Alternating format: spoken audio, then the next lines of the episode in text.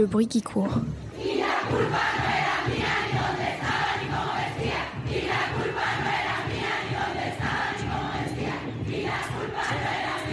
Tu l'entends.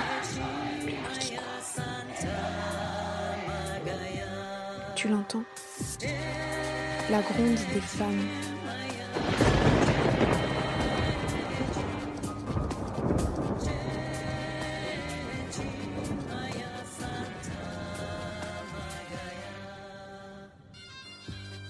Bonjour et bienvenue à toi.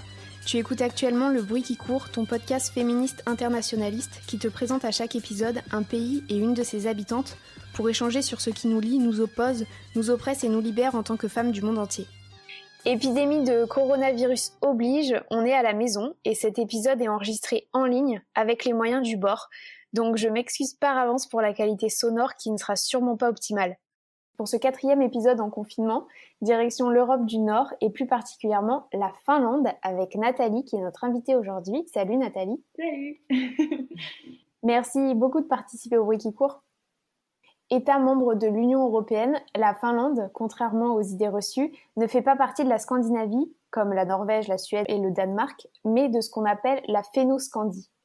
Son territoire s'étend de part et d'autre du cercle arctique et sa grande superficie en fait un des pays les plus vastes de l'Union européenne, avec la plus faible densité de population de l'UE. En gros, on a de la place pour vivre pépouze en Finlande si on n'a pas peur du froid.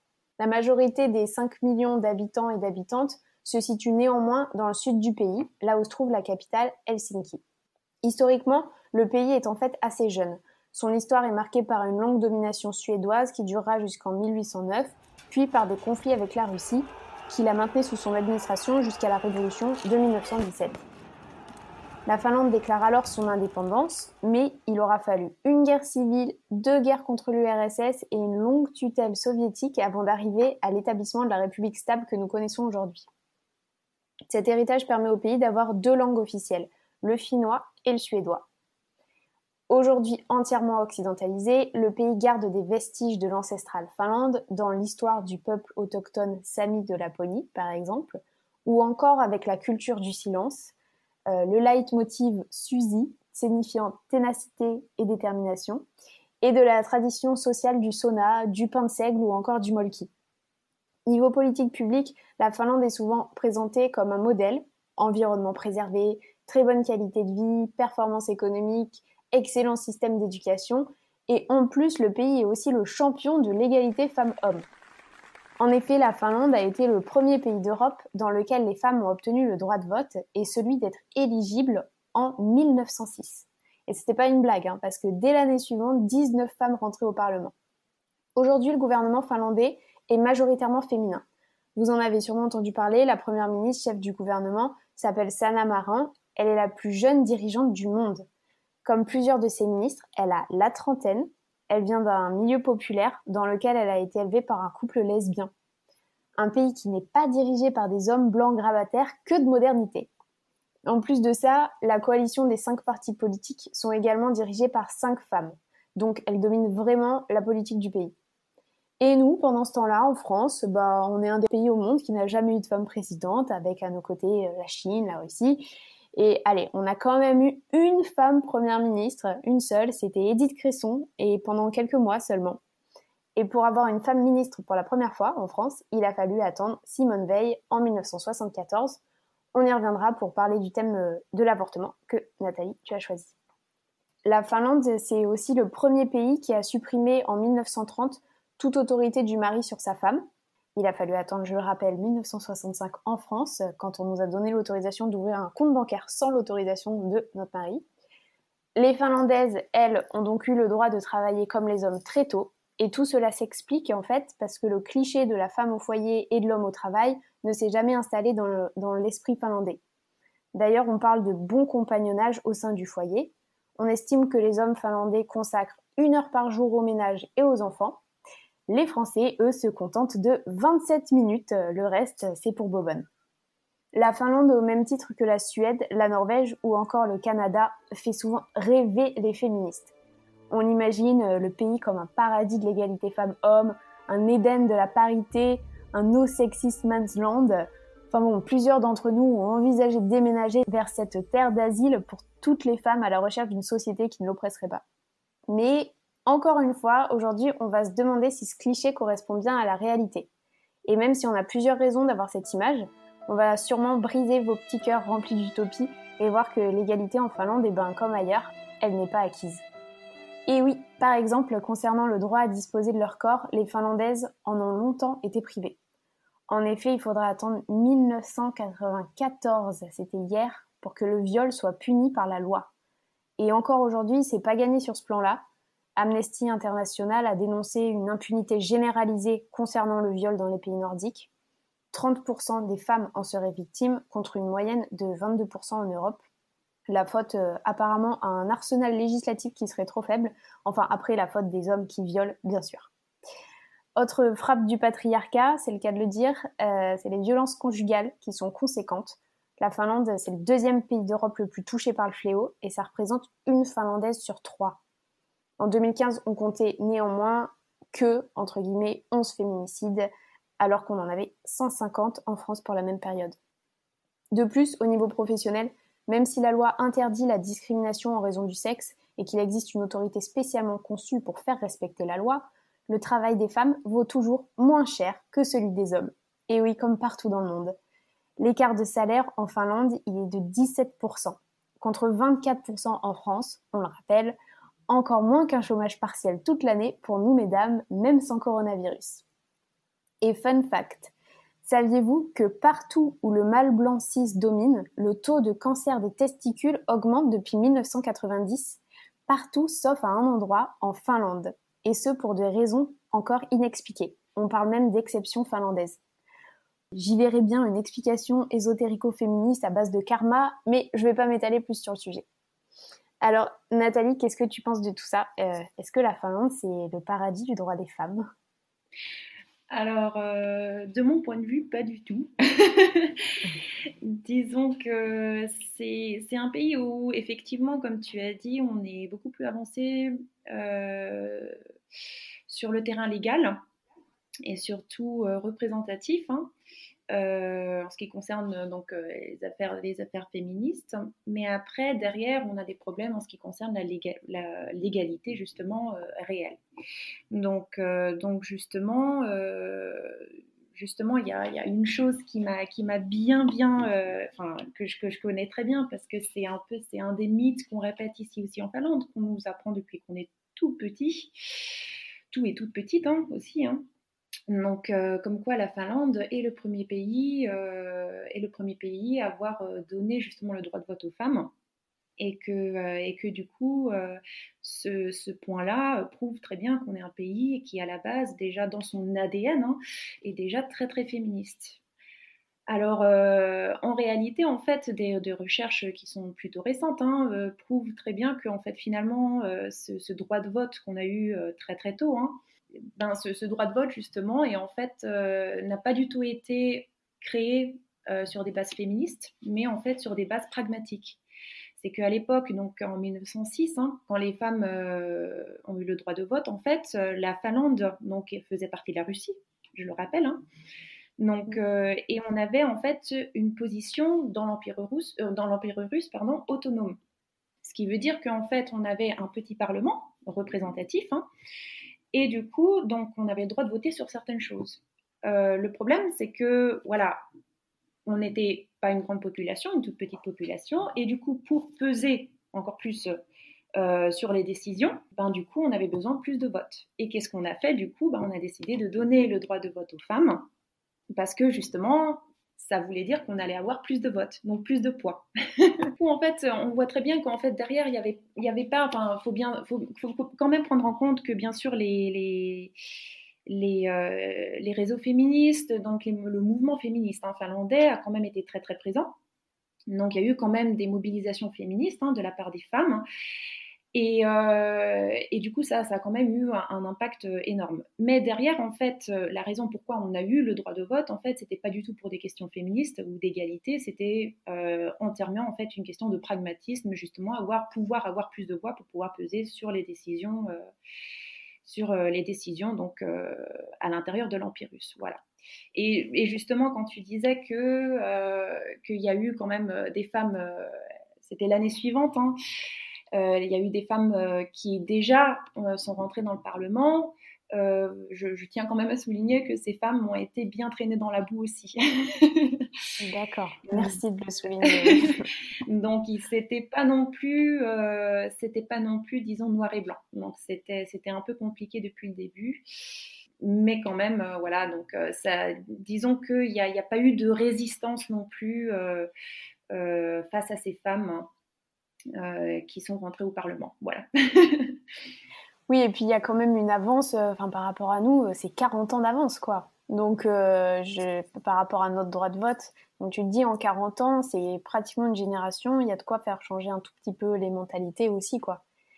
Oui, oui, complètement. Enfin, après, moi, ce que, ce que juste je, je, je veux, enfin, ce que je, ce que je cherche à mettre en garde, c'est juste, euh, c'est juste un peu ce, ce discours un peu, euh, comment dire, hein, ce discours un peu naturaliste, comme quoi euh, l'égalité serait dans notre ADN. Donc, c'est quelque chose qu'on entend souvent de la bouche même des Finlandais et des Finlandaises, hein, comme quoi l'égalité, la Finlande est un pays traditionnellement égalitaire, ce qui n'est absolument pas le cas.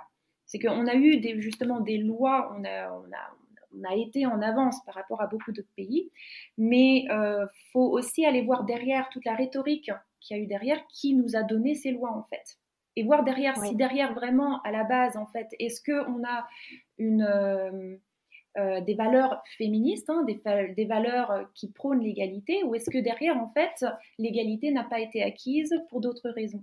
Et pour moi, c'est quelque chose qui est important hein, et que je, souligne souvent, souligne souvent, c'est que euh, je pense personnellement hein, que si la, base de l'égalité n'a pas été en fait l'égalité, hein la base de l'égalité légale, hein, je parle bien de ça, hein, l'égalité, euh, comment dire, représentative et tout ça, n'a pas été euh, cette, idée d'égalité entre hommes et femmes.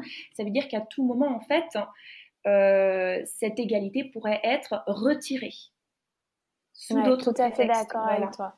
Mais après, malheureusement, et je dirais heureusement parce que ça veut dire que les féministes aussi sont, très malines, mais il y a, en fait euh, tous nos droits sont acquis comme ça. Enfin, on, y reviendra plus tard euh, par rapport au droit à l'avortement, mais je pense notamment nous quand on a acquis le droit à l'avortement, euh, Simone Veil, quand elle l'a défendu euh, devant euh, l'Assemblée, c'était pas du tout avec un discours féministe, c'était avec un discours de santé publique en fait, où trop de femmes meurent, messieurs, regardez, ça coûte trop cher à la Sécu, il faut donner le droit d'avortement aux femmes. Et c'est comme ça qu'on a eu le droit d'avortement. C'était pas du tout une question une question de disposer de son corps. c'était pas du tout une question féministe, c'était une question économique.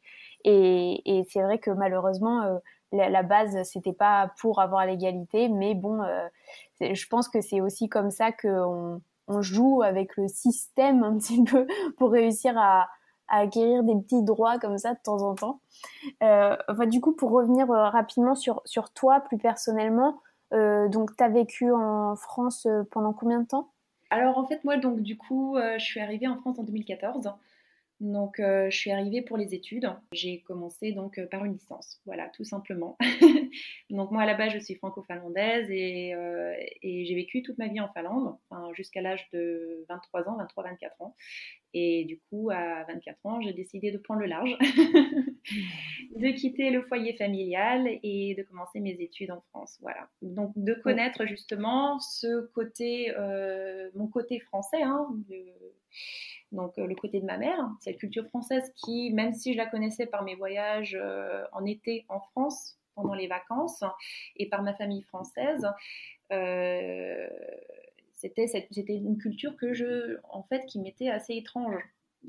finalement. Donc, donc du coup, je, suis arrivée en fait dans un, dans un pays hein, et surtout en région parisienne euh, et du coup, j'ai découvert euh, quelque chose de totalement nouveau, en fait, même par rapport à ce que j'avais vécu euh, pendant les vacances durant toute mon enfance. du coup, lorsque tu es arrivée, est-ce que tu te rappelles, est-ce que tu aurais remarqué que dans certaines situations, il y avait une différence de traitement entre les femmes françaises et les femmes finlandaises? Est-ce qu'il y a quelque chose qui t'a sauté aux yeux en arrivant?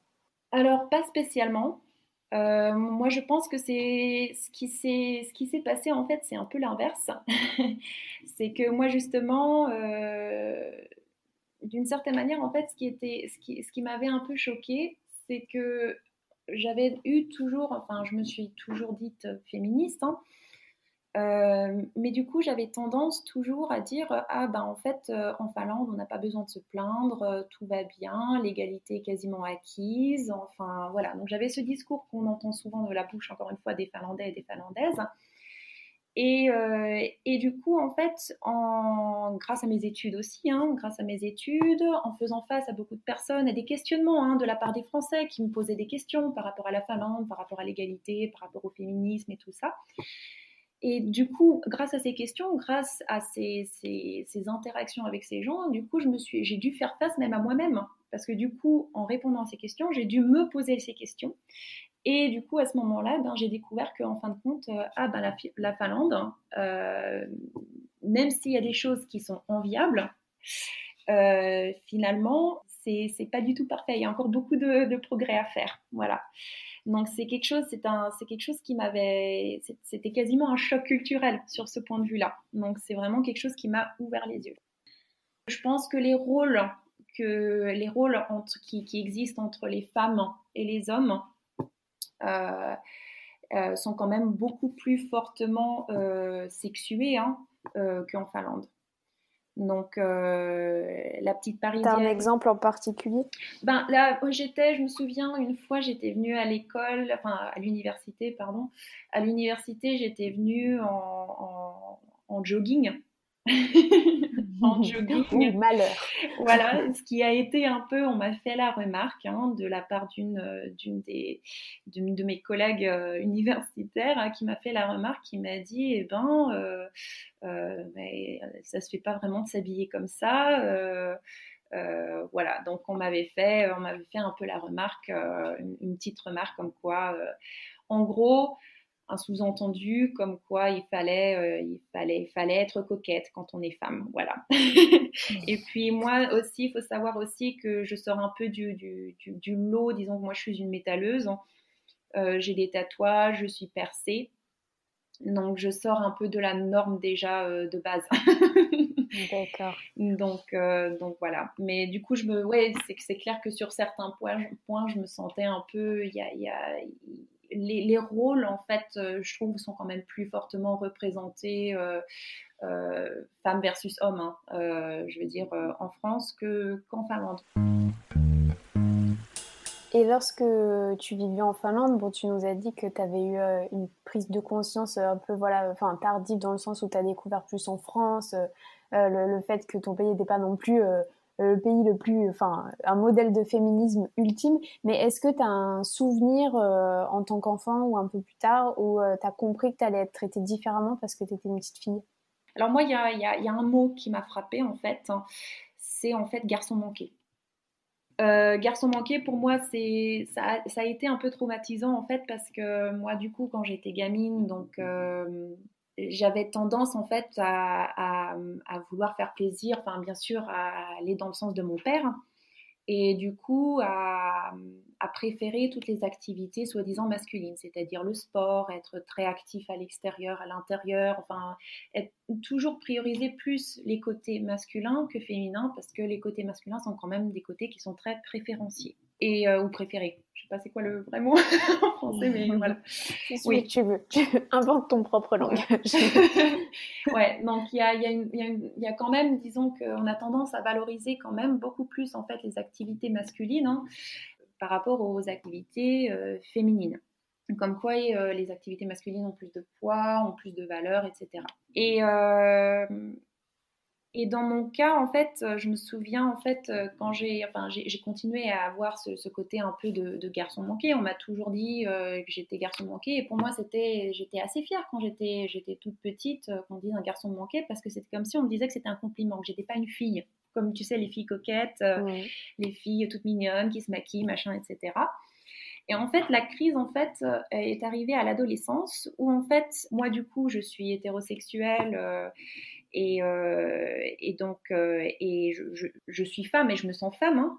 Et du coup vient donc l'adolescence et je, je voulais absolument, bien sûr, à ce moment-là, plaire aux garçons. On est d'accord. Et du coup, à ce moment-là, je me suis rendu compte qu'en fait, en, étant, en étant garçon manqué, ben, du coup, je me faisais des potes garçons. Mais en même temps, je ne plaisais pas aux garçons parce que justement, je déviais en fait de la norme féminine. Tu, en fait, d'une certaine manière, tu sais très bien, en fait, tu prends conscience que euh, certaines choses, en fait, masculines sont appréciées, en fait, euh, comparées aux, activités féminines. Hein. Euh, et d'un autre côté, en fait, ben, tu n'arrives pas à affirmer ta féminité en est, tout en étant garçon manqué, en fait. Donc, tu, tu te rends compte, en fait, qu'il y a vraiment des activités, en fait, qui sont féminines et masculines et que celles-ci ont un impact, en fait, comment euh, tu vas trouver ta place dans la société en fait. Et alors, euh, parce que moi, donc j'ai lu plein de choses sur euh, l'éducation en Finlande qui serait une éducation pas du tout genrée où euh, vous n'avez pas toutes ces injonctions, euh, où euh, vous avez tous, par exemple, des cours où vous pouvez apprendre de, de, travailler des, des, matériaux bruts, ou alors faire des, plus des tâches dites d'intérieur, que ce soit, enfin, il n'y a pas de différence entre les filles et les garçons. Et normalement, quand on, enfin, nous, en, France, on, rêve du fait d'avoir une éducation non genrée qui créerait une société non genrée non plus.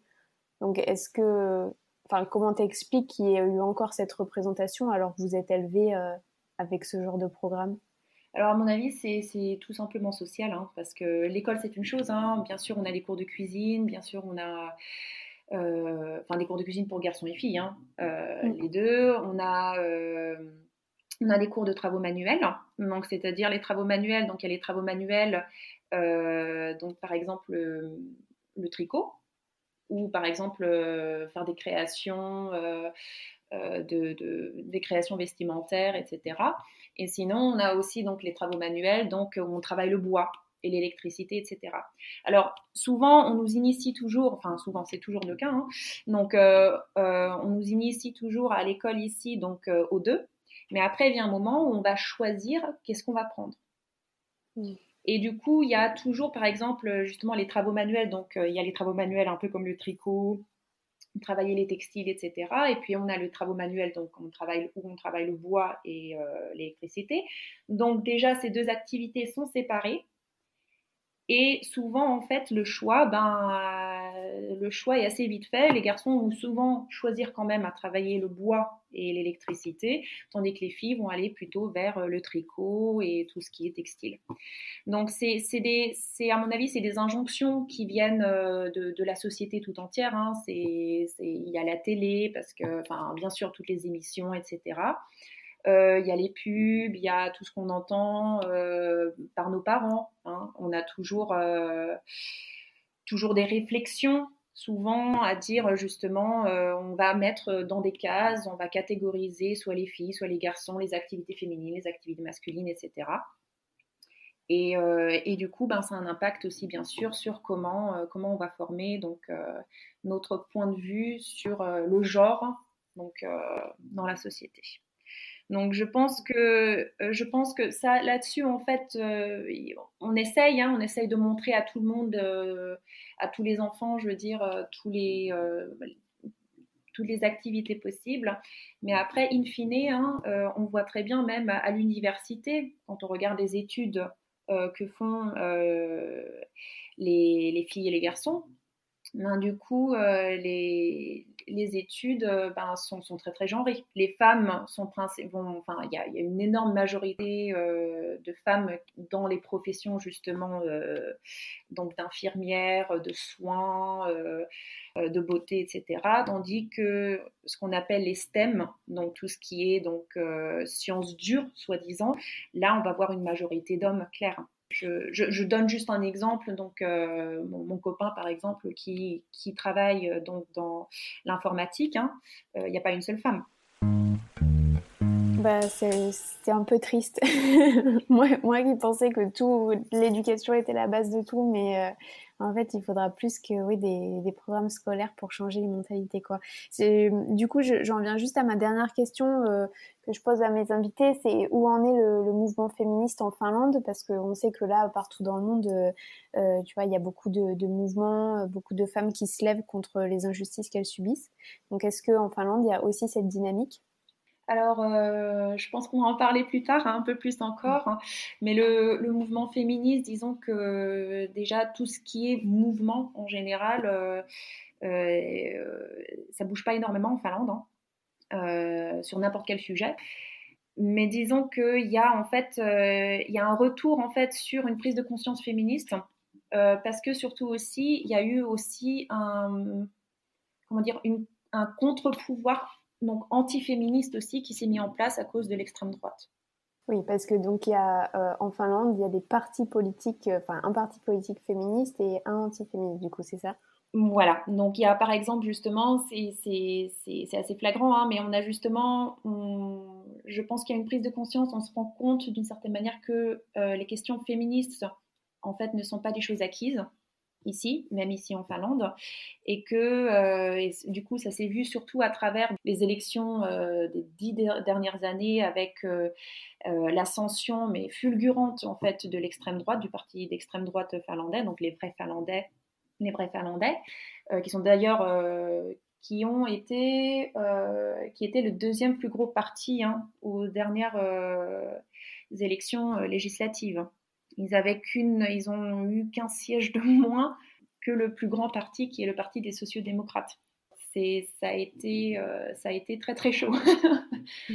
Et, du coup, ça, c'est un parti qui se déclare ouvertement antiféministe. On, reviendra là-dessus, euh, comme tu disais, euh, par, rapport au parti, etc., et à la manière dont, la Finlande est pas trop dans la revendication comme ça populaire, en gros. Mais tout de suite, on va, on va aborder ton, le thème spécifique que tu as choisi. donc, tu as voulu parler avec nous de l'avortement. Je reviens juste rapidement dessus pour dire qu'en France, nous, donc, on a acquis ce droit en 1975 grâce à la loi IVG portée par Madame Simone Veil, j'en parlais tout à l'heure. Et euh, donc euh, depuis cette époque-là, euh, non, le nombre d'avortements n'a pas explosé. Non, les femmes ne font pas des avortements de confort. Les personnes qui tiennent ce discours n'ont sûrement jamais avorté. Et oui, ce droit, il est encore, il a encore besoin d'être amélioré aujourd'hui en France. Parce que le truc avec l'avortement, en fait, c'est qu'il y a la moitié des gens qui pensent que c'est un droit acquis et gravé dans le marbre, et l'autre qui considère cela comme un rite immoral et satanique. Et pourtant, euh, je voulais juste rappeler que les femmes avortent depuis que le monde est monde. On a même retrouvé des textes de l'époque babylonienne traitant du sujet. Et si l'avortement, il a toujours existé, il y a une autre chose qui a toujours existé aussi, c'est le fait de vouloir contrôler et forcer les femmes en souhaitant toujours définir juridiquement ce qu'elles peuvent faire ou ne pas faire de leur propre corps. Donc l'histoire des lois sur l'avortement, c'est en fait des allers-retours éternels entre progression et restriction. Et c'est pour cela qu'on ne peut jamais dire que ce droit il est acquis, il est toujours à défendre. Et euh, donc, comme je le disais tout à l'heure, euh, en, en, 75, en fait, ce qui s'est passé, c'est que les féministes de l'époque ont fait un travail de fond considérable. Euh, il y a eu énormément d'activisme et notamment le procès de Bobigny, si vous en avez entendu parler. Et tout ce background, il a fait que Simone Veil, elle a pu négocier en 1975 la loi qui a légalisé l'avortement, pendant 25 heures sous les huées des députés anti-choix. Je vous le donne en mille, c'était des hommes pour la majorité. Et donc, à cette époque, elle n'a pas porté cette loi comme un projet féministe, mais comme, euh, comme un argument à une réponse à un problème de santé publique. Donc, trop d'avortements égale euh, plein de femmes mortes, égale beaucoup trop d'argent gaspillé pour la sécurité sociale. Et c'est en fait sur ces mêmes fondements économiques que la quasi-totalité des pays dits développés ont légalisé l'IVG entre 1950 et 1989. Et juste pour info, euh, rappelons que dans le monde, le premier pays à légaliser l'avortement, ça a été la Russie en 1920 et il y a aussi eu la Turquie en 1930, donc euh, bien avant nous. Et voilà, de, notre point de vue global, on pourrait penser que la Finlande euh, en tant que pays pionnier en matière de droits des femmes, garantirait un accès à l'avortement total et pour toutes. Et pourtant, il est très encadré de manière assez dingue, n'est-ce pas, Nathalie? Enfin, moi, j'en suis parvenue sur euh, les critères que tu dois remplir pour avoir le droit d'avorter en Finlande. Ouais, ben en Finlande, en fait, la loi qui encadre l'avortement, donc l'avortement est plus ou moins autorisé en Finlande, hein, mais la loi qui encadre l'avortement est en fait une des plus restrictives en fait en Europe. Donc c'est quelque chose qui, encore une fois, ça c'est quelque chose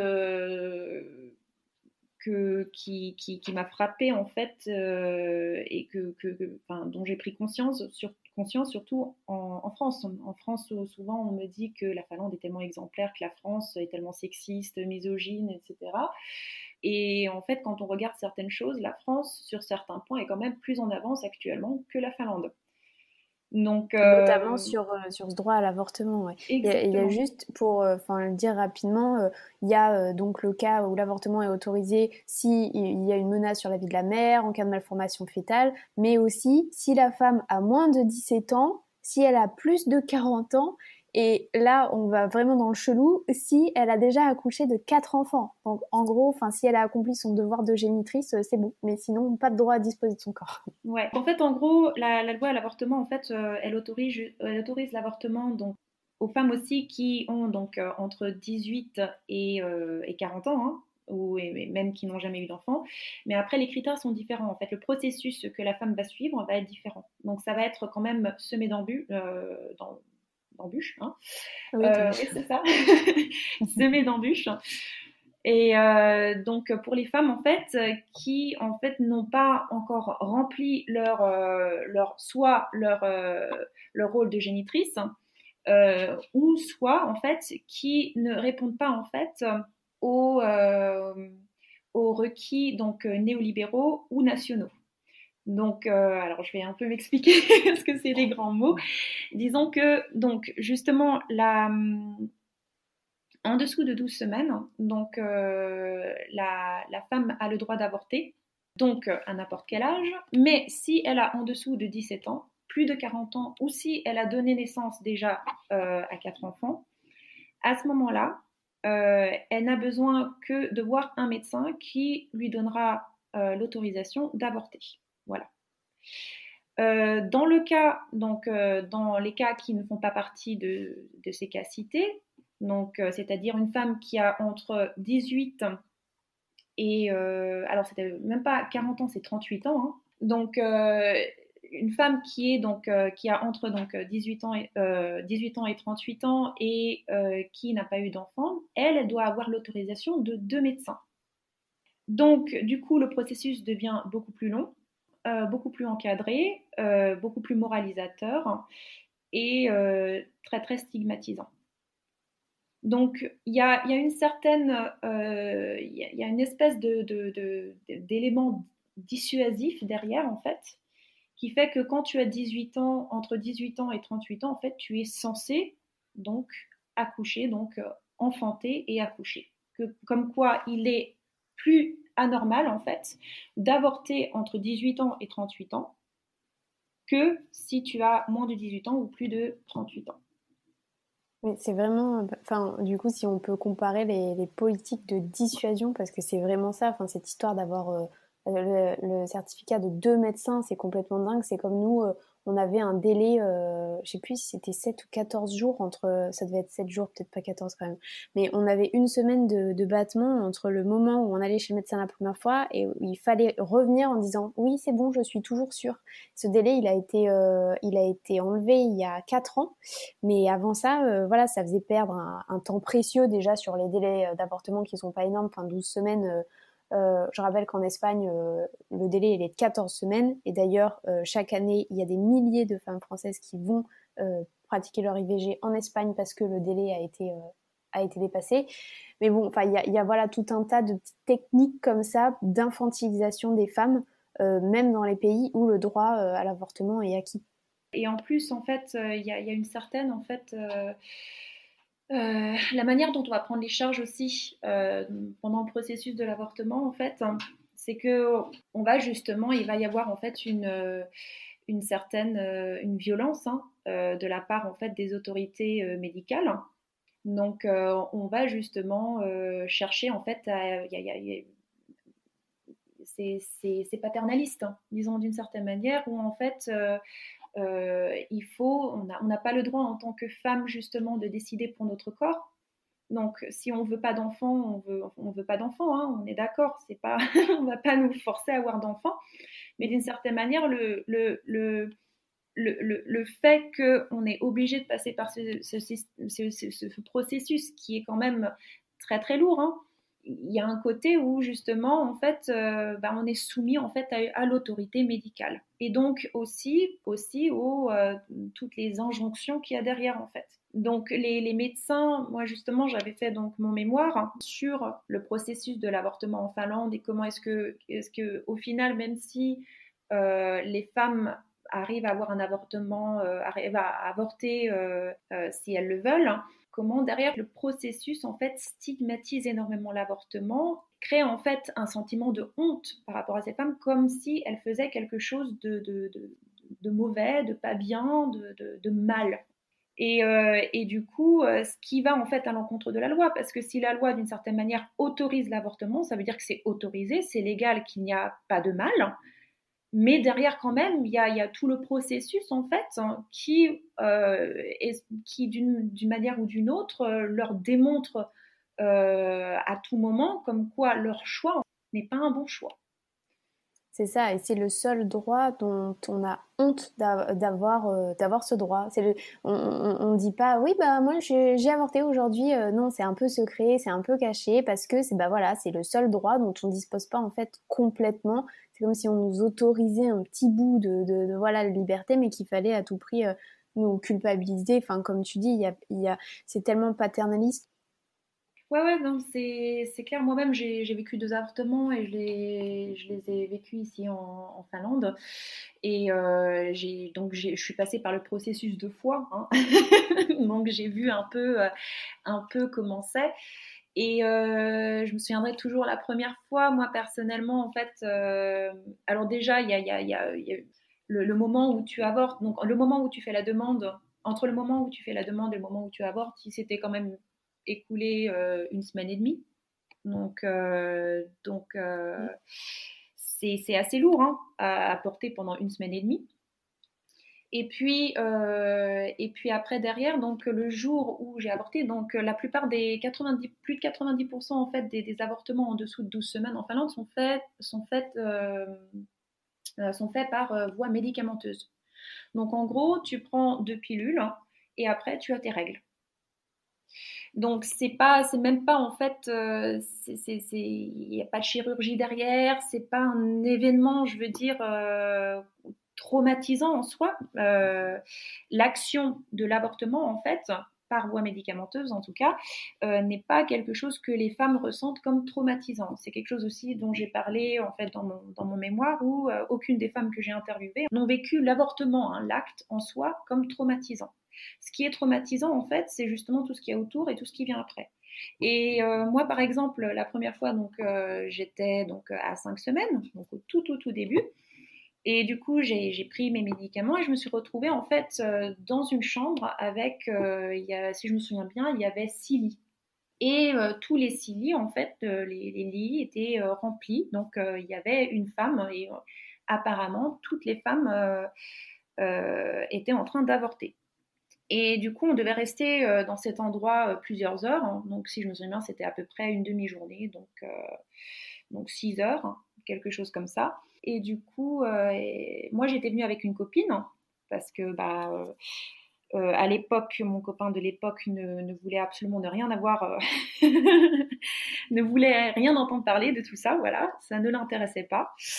Et, et, du coup, donc, il y a une chose qui m'a frappée, c'est qu'il n'y avait que des femmes qui étaient venues seules. Et puis l'autre chose, c'est qu'il y avait une atmosphère, mais absolument horrible.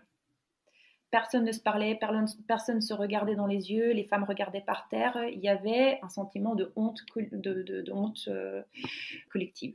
Puis la, deuxième fois, je me souviens parce que j'étais. En, plus, le problème, c'est qu'en Finlande, l'avortement est vu en fait euh, carrément comme quelque chose. Et je pense que c'est partout pareil. Mais l'avortement est vu comme quelque chose euh, qu'il faut éviter à tout prix. Donc comme quelque chose, donc si ça arrive et que tu n'as pas d'autre choix, hein, euh, c'est bien sûr le, c'est un moindre mal d'une certaine manière, mais du coup qu'il faut quand même éviter à tout prix. Et du coup, ça fait qu'en fait, d'une certaine manière, ben, ben à l'école, même à l'école, on va mentionner pendant les cours d'éducation sexuelle, hein, euh, on va mentionner en fait que l'avortement existe, mais on va pas du tout parler du processus, comment ça marche, qu'est-ce qu'il faut faire, etc. Et du coup, les seules informations qu'on a sur l'avortement, ben en fait, c'est des informations plus ou moins traumatisantes. Hein, et euh, très stigmatisantes. Et en fait, quand on arrive et qu'on commence le processus, en fait, euh, quand on doit avorter, en fait, quand on se retrouve face à une situation où on veut doit avorter, euh, ben en fait, on le subit.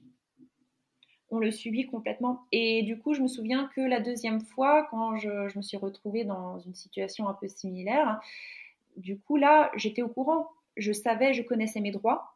Je connaissais, euh, je savais exactement ce que je devais dire, ce que je devais pas dire pour avoir le moins de problèmes, le moins de discours moralisateurs de la part des, professionnels euh, euh, de la santé. Et du coup, ça s'est passé beaucoup mieux. Parce que du coup, moi, par exemple, j'étais, enfin, j'avais clairement, je savais exactement ce qu'il fallait faire, ce qu'il fallait dire, ce qu'il fallait pas dire et ce qu'il fallait pas faire.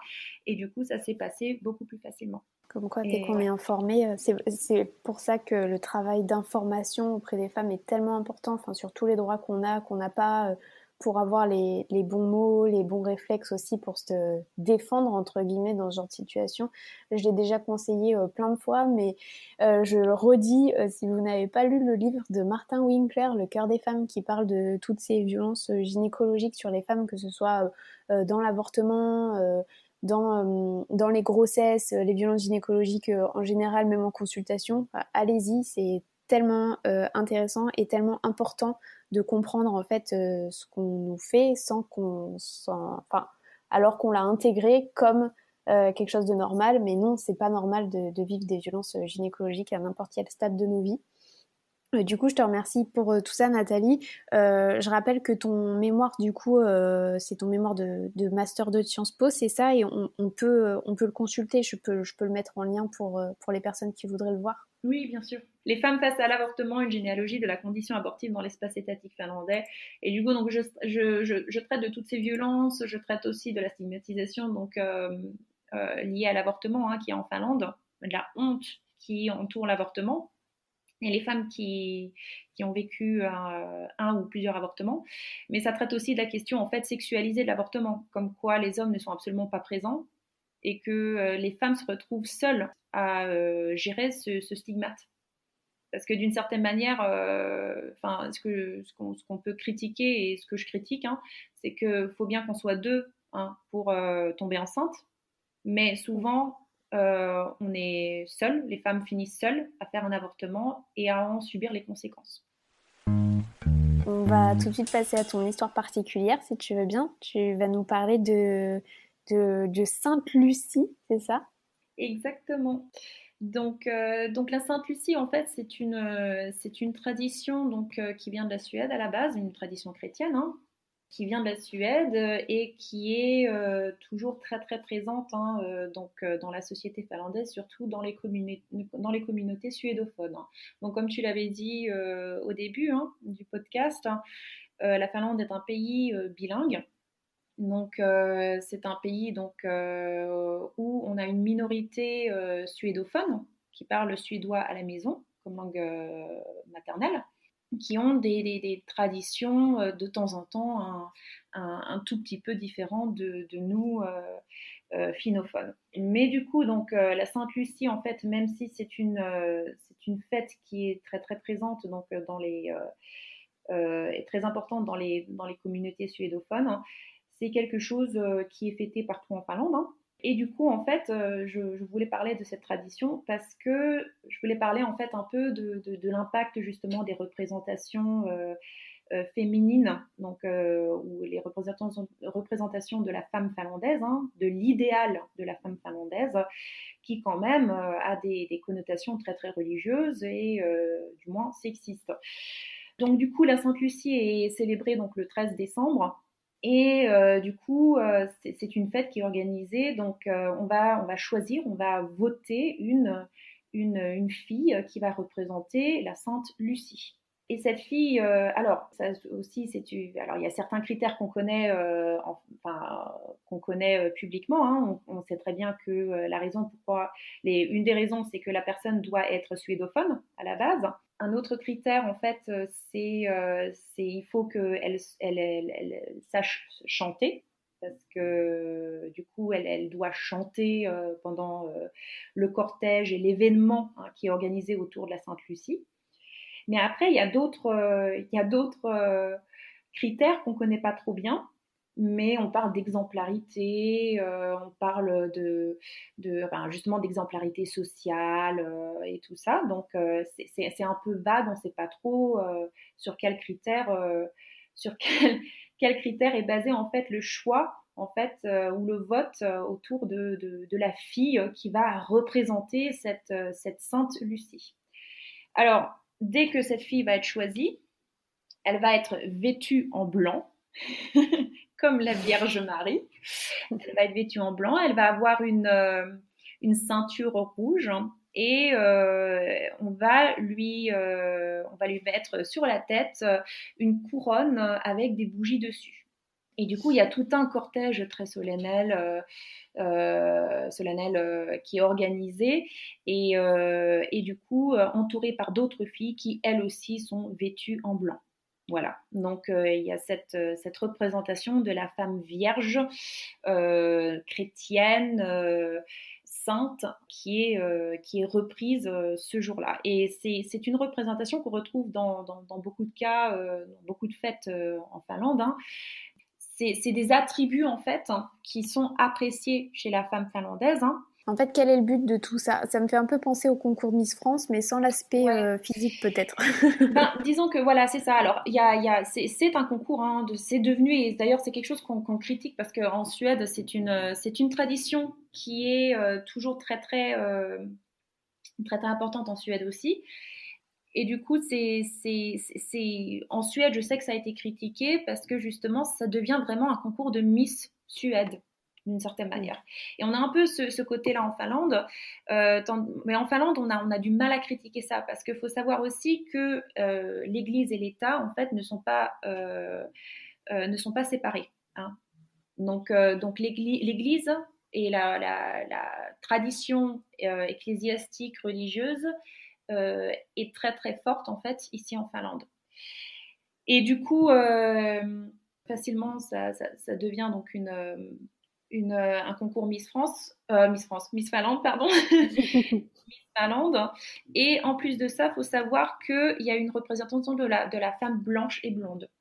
Donc ça, ça aussi, ça a été surtout critiqué en Suède. Je pense que sur ce point de vue-là, on est beaucoup plus avancé en Suède euh, qu'en Finlande. Mais en Finlande, par exemple, ça reste euh, les, femmes racisées justement ne sont absolument pas représentées en fait dans ces fêtes-là, parce que la, symbolique qu'il y a derrière, c'est que la femme finlandaise est blanche, blonde et euh, justement pure. Voilà. Donc euh, c'est un autre, un autre point qu'on peut, qu'on peut fortement critiquer par rapport euh, à, cette et ces traditions.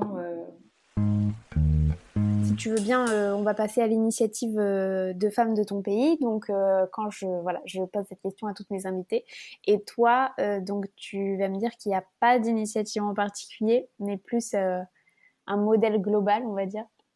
Alors, disons qu'il y, y, a, des petites initiatives. Hein. donc, euh, donc, il y a par exemple la campagne euh, hashtag en fait, qui était antérieure en fait à, la campagne MeToo, où justement on dénonçait en fait euh, les, les, harcèlements sexuels.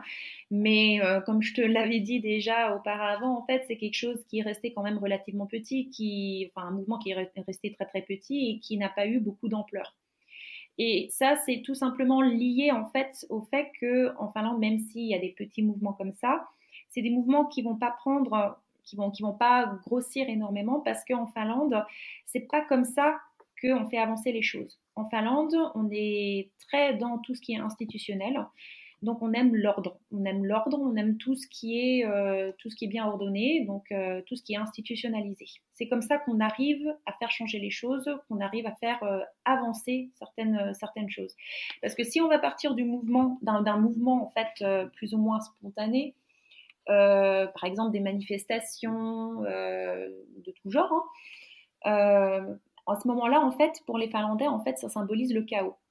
Et du coup, si ça symbolise le chaos, du coup, ça va facilement devenir, enfin, on va perdre en légitimité et du coup, on va pas arriver à faire avancer les choses. Toutefois, euh, je veux quand même préciser que le fait, le manque de justement de manifestations comme ça spontanées, de, de mouvements comme ça euh, social euh, conséquents, ça veut, ça, veut absolument pas dire qu'il n'y ait pas de, besoin hein, de faire changer les choses, de faire avancer les choses. choses pardon. ça veut juste dire que on va essayer d'influencer en fait les affaires féministes par d'autres canaux. Et ça, justement, c'est pour ça qu'on a un parti féministe qui a été créé il n'y a pas très très longtemps et qui maintenant euh, a quand même, euh, aux dernières élections, a quand même euh, eu un plutôt bon résultat hein, pour un nouveau parti. Et en fait, donc justement, la création de ce parti démontre qu'il y, y a quand même un vide autour des affaires féministes et qu'on a besoin de faire avancer les choses. Et c'est pour ça que ce parti a été créé pour justement avoir un impact à l'intérieur justement des institutions. On répond aux besoins d'une manière institutionnalisée euh, à chaque fois, quoi. Ouais, c'est plutôt bien. Ça prouve que le, pays fonctionne, c'est chouette. Oui, enfin, il y, a des bons côtés, hein, clairement. Après, de temps en temps, ça serait bien de, faire un peu bouger les choses. Hein. de temps en temps, c'est un peu le problème des Finlandais, c'est que c'est très très lent. C'est très très lent. Par exemple, on va voir le gouvernement. Euh, on va pas les Finlandais vont se plaindre du gouvernement, ils vont dire qu'ils sont pas très contents du gouvernement, mais en même temps, euh, on va pas faire, on va, on va dire bon ben du coup on attend les prochaines élections et là on va voter. C'est comme ça que les Finlandais vont chercher à influencer en fait les décisions prises. Le problème c'est que dans certains cas justement on a eu des, des cas où il y a eu des Là, c'est pas vraiment des, affaires féministes, mais sur le racisme, justement, par exemple, justement le parti d'extrême droite qui a quand même euh, un certain pouvoir en Finlande hein, maintenant. Hein. Donc, euh, donc euh, par exemple, il y a eu des, scandales, etc.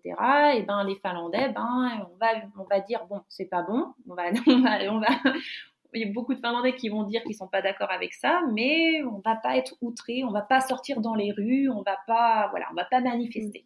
On va attendre les prochaines élections et là on va voter. Voilà.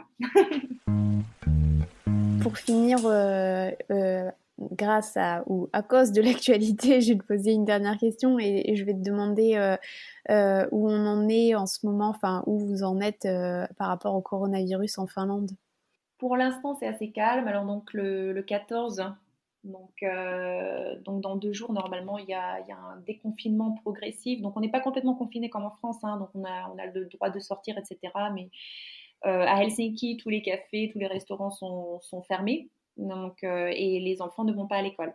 Et donc à partir du 14, on va euh, commencer par exemple à, rouvrir euh, certaines, euh, certains endroits. Donc par exemple, les bibliothèques vont rouvrir ainsi que les écoles. Donc ça va, on va dans le sens un peu comme tout le reste de l'Europe, donc un déconfinement progressif. Voilà. ok. Et, et, par rapport à, à, cette situation, à la situation actuelle et au rôle des femmes, le rôle qu'on a y joué, on a vu pas mal de choses euh, passées euh, sur le fait que les pays qui géraient le mieux la crise étaient ceux qui étaient gouvernés par des femmes, et notamment la Finlande. T'as vu ça aussi? Est-ce que tu as, quelque chose à dire par rapport à ça? Euh, Moi, la seule chose que j'ai à dire, c'est que bravo au gouvernement. Honnêtement, elles ont, parce que c'est quasiment que des femmes, hein donc elles ont, elles ont, elles ont extrêmement bien géré en fait la crise. Et il euh, faut savoir aussi que c'est n'est pas évident hein, pour quelqu'un qui vient d'arriver au pouvoir. Donc Sanna Marin, hein, qui est notre Premier ministre, elle vient d'arriver au pouvoir. Et euh, une de ses plus, premières tâches hein, a été justement de gérer une crise phénoménale. Et du coup, ensemble, elles ont réussi à, très très bien traiter le sujet, à très très bien gouverner. Et euh, Là, honnêtement, je sais pas si c'est lié au fait d'être femme, mais euh, honnêtement, elles ont super bien géré le truc. Mm, bah, ça fait plaisir à entendre parce que nous, c'est tellement difficile euh, justement d'avoir confiance dans notre gouvernement en ce moment qui, on a l'impression qu'ils font n'importe quoi, qu'ils mentent énormément, que la crise est très mal gérée, du coup, ça doit, il doit y avoir un côté très rassurant à avoir confiance en son gouvernement tout de suite pour gérer cette histoire. Ouais, ouais, c'est clair. Là, j'ai un peu suivi ce qui se passe en France et c'est pas facile. Disons que ça fait maintenant trois mois que je suis ici en Finlande et je suis plutôt contente d'être revenue ici actuellement. bon, ben, je, te, je te remercie beaucoup, Nathalie, pour tout ça, d'avoir pris le temps de partager toutes ces informations avec nous. Et euh, merci à, tout le monde, à vous d'avoir écouté. Et je vous dis à bientôt pour qu'on entende ensemble le bruit qui court. Ok, merci à toi.